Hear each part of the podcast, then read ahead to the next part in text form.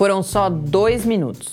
Mas depois desses dois minutos, a vida de uma pesquisadora não foi mais a mesma e dezenas de outras pessoas se encheram de esperança de que todos os minutos futuros possam ser de uma existência com mais autoestima, segurança, felicidade, qualidade de vida. Nessa edição de Mídia Ciência, eu, Mariana Petsu, aproveito esses dois minutos de fama para mais uma vez falar dos cuidados que são indispensáveis à divulgação de notícias sobre a área da saúde. Mídia e Ciência. Resumo semanal comentado das principais notícias sobre ciência e tecnologia do Brasil e do mundo.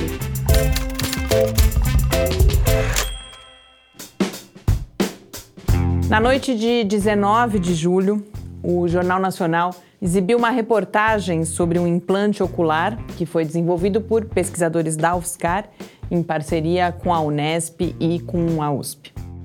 Dentre outras vantagens, a prótese tem melhores resultados estéticos, diminui as chances de rejeição e é muito mais barata que aquelas que estão disponíveis atualmente, que são importadas.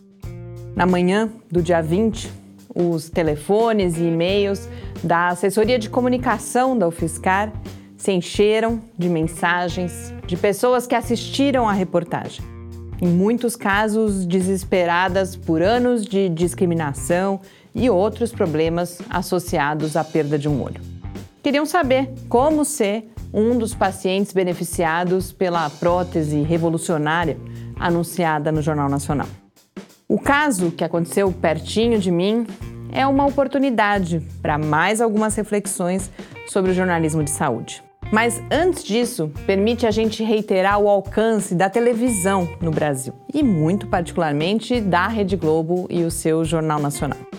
Na última pesquisa sobre hábitos de consumo de mídia, realizada pelo governo federal em 2016, 63% das mais de 15 mil pessoas entrevistadas disseram que se informam sobre o que acontece no Brasil pela TV.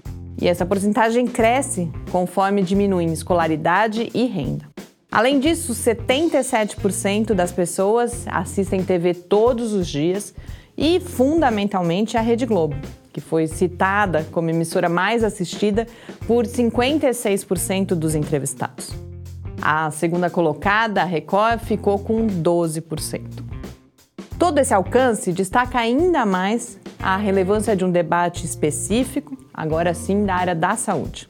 Em discussões sobre o que divulgar, em geral não existe um consenso sobre falar dos avanços científicos mais recentes ou só tratar daquilo que de fato já está acessível.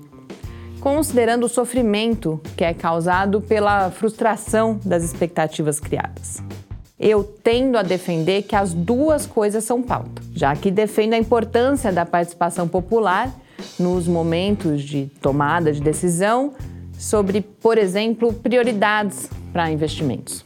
Mas falar daquilo que ainda não está disponível ali na esquina exige muito cuidado, como eu já alertei outras vezes por aqui. No caso do implante ocular, a oftalmologista Simone Milani Brandão vem estudando a solução há mais de 10 anos, desde o seu mestrado, com ótimos resultados. Como registra o Jornal Nacional, cerca de 50 pessoas de fato já receberam a prótese, sem nenhum caso de rejeição. O que o telejornal esquece, entre aspas, de dizer é que essas pessoas participaram do estudo que comprovou a eficácia da tecnologia. Ou seja, elas não eram pacientes comuns com acesso ao implante em consultas de rotina. O jornal não registra também que a prótese ainda não está no mercado, que ela depende tanto de uma empresa que decida investir nela, quanto da autorização da Anvisa para essa comercialização. Simone Brandão nos conta que desde a publicação da reportagem, só o que ela tem feito é responder às mensagens das pessoas interessadas no tratamento. Algumas dessas pessoas perguntam quanto custa a prótese, dispostas e capazes de pagar qualquer valor. Muitas perguntam, ansiosas, quando que o tratamento vai estar disponível no SUS. E para outras, a pesquisadora tem que explicar que mesmo quando estiver disponível, o implante infelizmente não vai ser uma solução. Felizmente, nesse caso, a gente tem pesquisadores claramente comprometidos com o destino do conhecimento que eles produziram e interessados em tornar esse conhecimento e as suas aplicações acessíveis. A Simone está muito contente com a repercussão, apesar da surpresa e do cansaço, porque ela imagina que essa repercussão vai facilitar a chegada da prótese até as pessoas. Uma empresa, inclusive, já tinha demonstrado interesse e a comprovação da demanda pode tornar mais fácil a decisão de produzir a prótese. A pesquisadora tem se dedicado a responder as mensagens uma a uma, dizendo que ela não pode prever uma data, mas que quando essa data chegar, ela vai voltar a entrar em contato. No entanto, nem sempre a gente vai ter essa disponibilidade. E além disso, muitas vezes a distância entre a expectativa que é criada e a realidade é bem maior do que a que existe nesse caso. E por isso nunca é demais refletir sobre os cuidados que são necessários e as abordagens mais ou menos adequadas às pautas de saúde. Nessa semana, uma outra notícia afirmou que o brasileiro sabe pouco sobre diabetes, relembrando que uma outra reflexão muito útil seria sobre como aprender, com casos como o da prótese ocular, quais fatores podem tornar célebre aquilo que a gente precisa que seja conhecido. Para quem se interessou pelo debate, na preparação dessa edição de Mediciência, eu conheci o Observatório Saúde na Mídia, da Fiocruz, que justamente analisa como produções jornalísticas produzem sentidos sobre a saúde. Boas leituras e uma ótima semana!